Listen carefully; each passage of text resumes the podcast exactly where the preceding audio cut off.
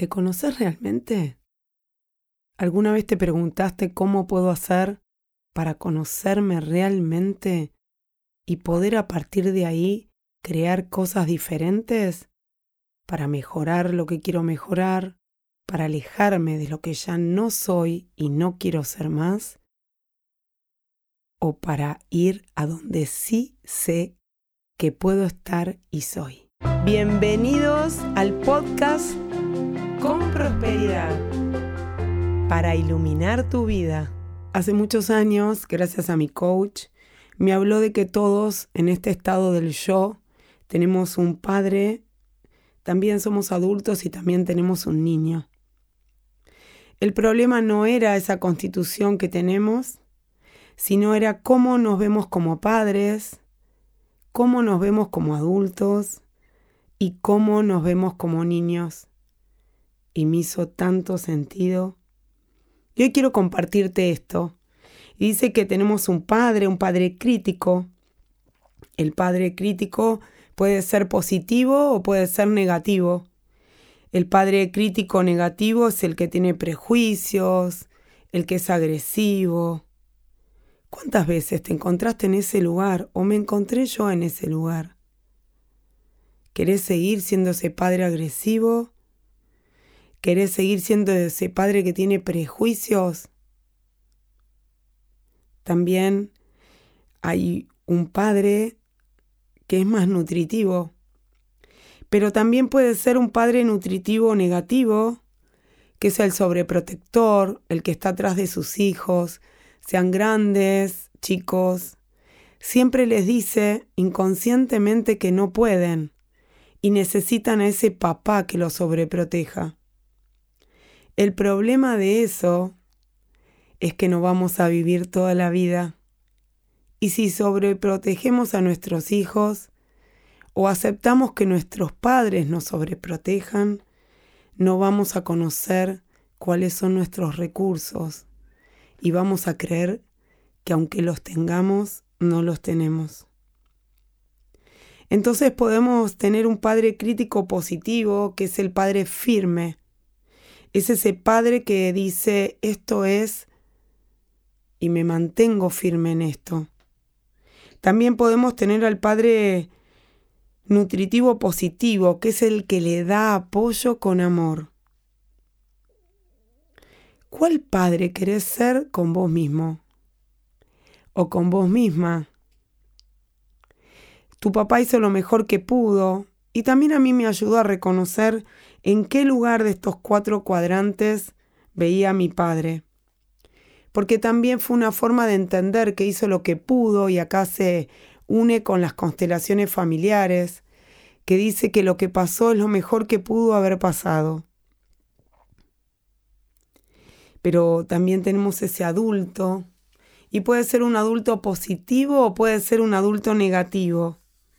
Y el adulto positivo es el que tiene ética, es el que tiene valores, el que se sustenta conociendo sus valores y haciendo crecer esos valores que cree que no tuvo o que no se lo enseñaron, o que quizás no eligió trabajarlos en ese momento. Y acá te invito a que veas el podcast que teníamos con Flor que habla de valores. Cómo hacer para poder hacer crecer positivamente este adulto, siendo un adulto ético. Pero también, también te puede pasar que te encuentres con ese adulto inmoral, con ese adulto negativo, que le faltan valores. Y también te quiero decir que se puede cambiar, que podés tan solo con un mes hacer cambios, generar otras redes neuronales porque somos plásticos, porque nuestro cerebro está preparado para cambiar todas las veces que quieras cambiar, aunque el que me esté escuchando tenga 90 años. Solo necesito hacer otros caminos. Por ahí se va a resistir un poco porque fueron 90 años, o 60, o 50, o 44 como me pasó a mí. Pero te aseguro que cuando vos querés cambiar, todo está destinado para que eso sea, porque el medio se adapta. Se adapta, adapta a tu coherencia, a lo que vos sí querés. Y después tenemos ese, en ese estado del yo tenemos al niño y el niño se divide en cuatro cuadrantes. Y quiero que pienses cómo son tus niños, pero cómo es tu niño. Y dice que tenemos al niño libre, positivo, que es el que juega, que es el que ama, que también eh, se divierte. ¿Fuiste ese niño? ¿Sos ese niño que se nutre, que se da tiempo a sí mismo, que cuando le duele algo frena porque sabe que eso no es normal, que venimos a vivir una experiencia con abundancia total de salud, de alimentos, de plata, de bienes, de amigos, de relaciones. O sos ese niño en negativo que es el egoísta y el grosero, que solo quiere ser egocentrista, mirarse él, su ombligo, y no le importa el otro. ¿Al cual estás alimentando? ¿Al libre que juega, que ama? ¿O al libre negativo que es egoísta y es grosero porque solo se mira a sí mismo. Pero también hay un niño sumiso, positivo y negativo. Y yo fui un poco sumisa y me encontré mucho en el orden y la disciplina. Y es positivo cuando no es en exceso, porque te ordena, porque también es una parte de nutrirte, tener orden cuando tenemos orden, identificamos fácilmente cuando hay desorden. Pero el sumiso negativo, que también me encontré ahí, era el que tiene autoestima baja, el que no se mira, el que se exige, el que se autolastima comiendo cosas que ya sabe que no le hacen bien, el que sigue trabajando horas cuando su cuerpo le dice pará, como me pasaba a mí cuando mi columna me dobló, cuando mi cuello dejó de funcionar. Ese que siente culpa por ir por sí mismo y cree que ser egoísta no es bueno.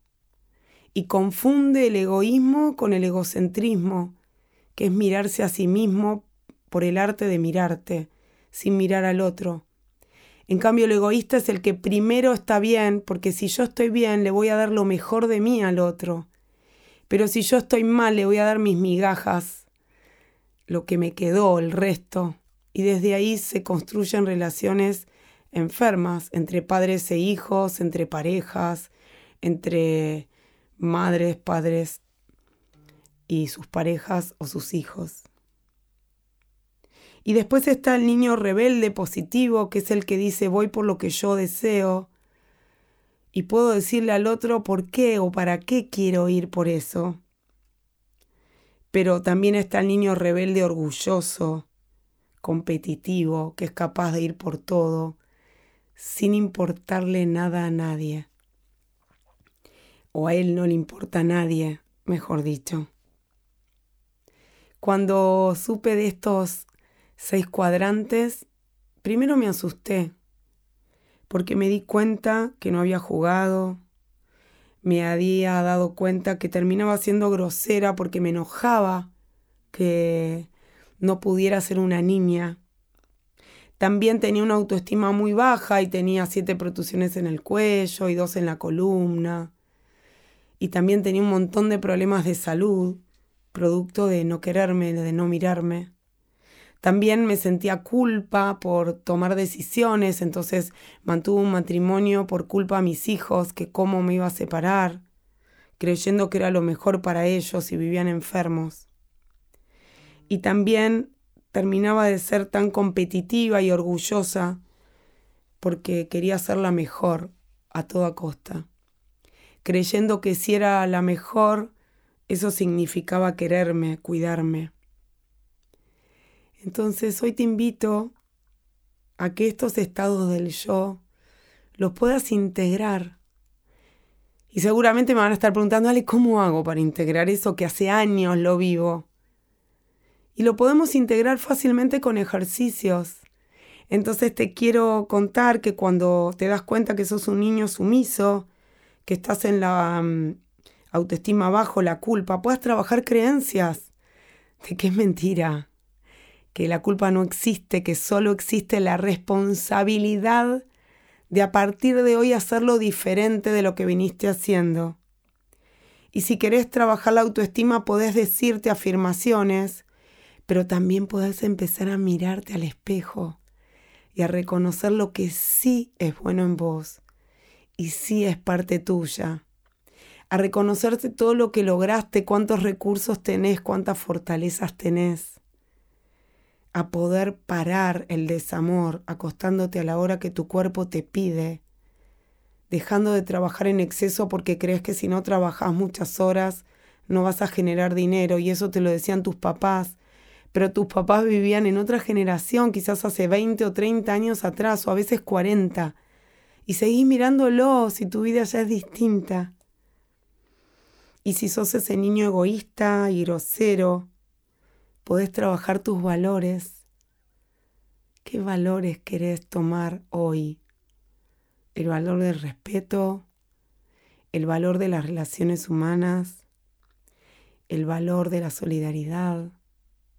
Y eligiendo cinco acciones que quieras hacer bien concretas, en un mes vas a estar pudiendo ser esa persona con valores, ese niño libre que puede jugar, que puede amar, porque se quiere, porque se ve a sí mismo, porque le da importancia a sí mismo y por ende cuando se ve reflejado en el otro, también le da importancia al otro. Cuando ya no necesita ser competitivo porque sabe que el medio se va a adaptar a lo que él quiera y va a lograr todo lo que quiere para sí mismo y también para los otros, porque hay abundancia para todos, incluido vos. Y también para trabajar tu adulto, puedes trabajar tus valores. Si tus acciones son inmorales, puedes frenarlas.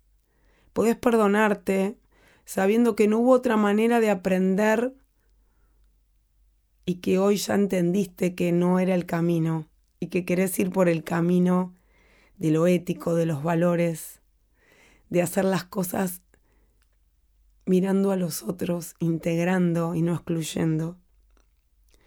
Y cuando hoy como padre, padre para vos mismo y después puedes ser padre para tus hijos, ser ese padre firme, ese crítico firme con razón, porque sabe que si le da amor a sus hijos y límite, sus hijos van a poder crecer. Te lo digo y me lo digo porque no siempre me sale. Y podés cambiar ese padre agresivo con prejuicios, cambiando tus juicios recordando que hay 250 maneras de lavar los platos y eso que crees es tu propia realidad, pero hay tantas realidades como personas.